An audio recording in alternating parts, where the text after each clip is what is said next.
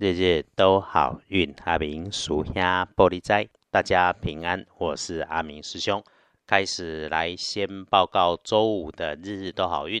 周五是十二月八日，十二月初八，古历是十月二六，农历是十月二十六日。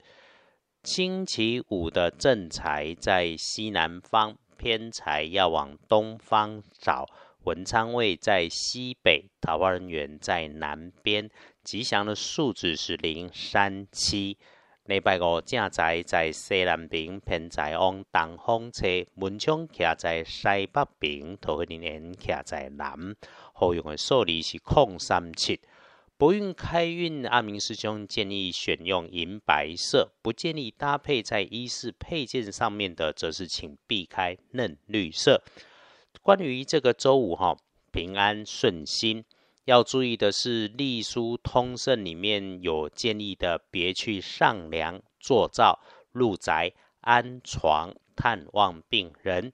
其他的事情哈，诶，也有有趣跟少见的复局。就是古代启程进京赶考是可以的，那现代的理解就是参加考试。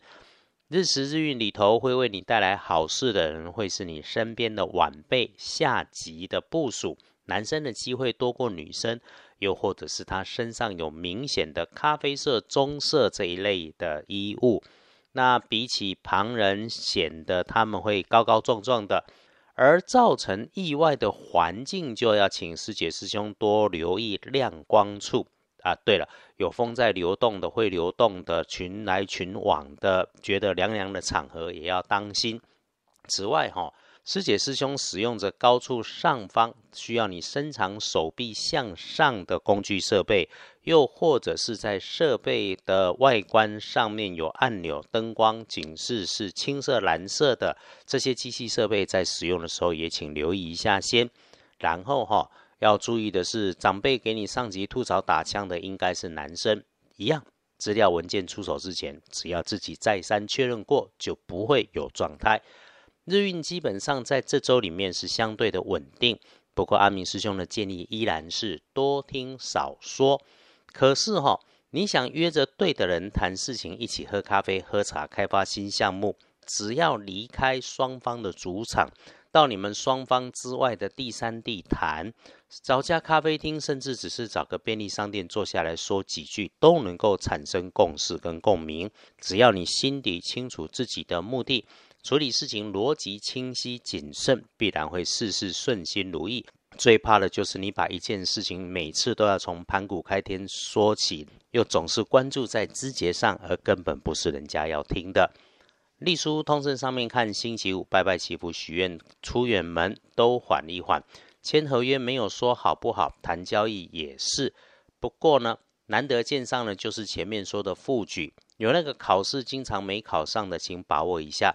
基本上周五开始或发想新事业都会是不错的。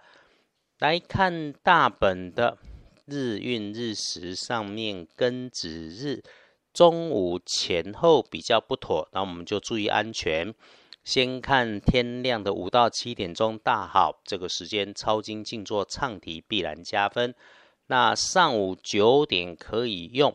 午后三点到近黄昏也可以用，就是中间午餐的时间，小心一下。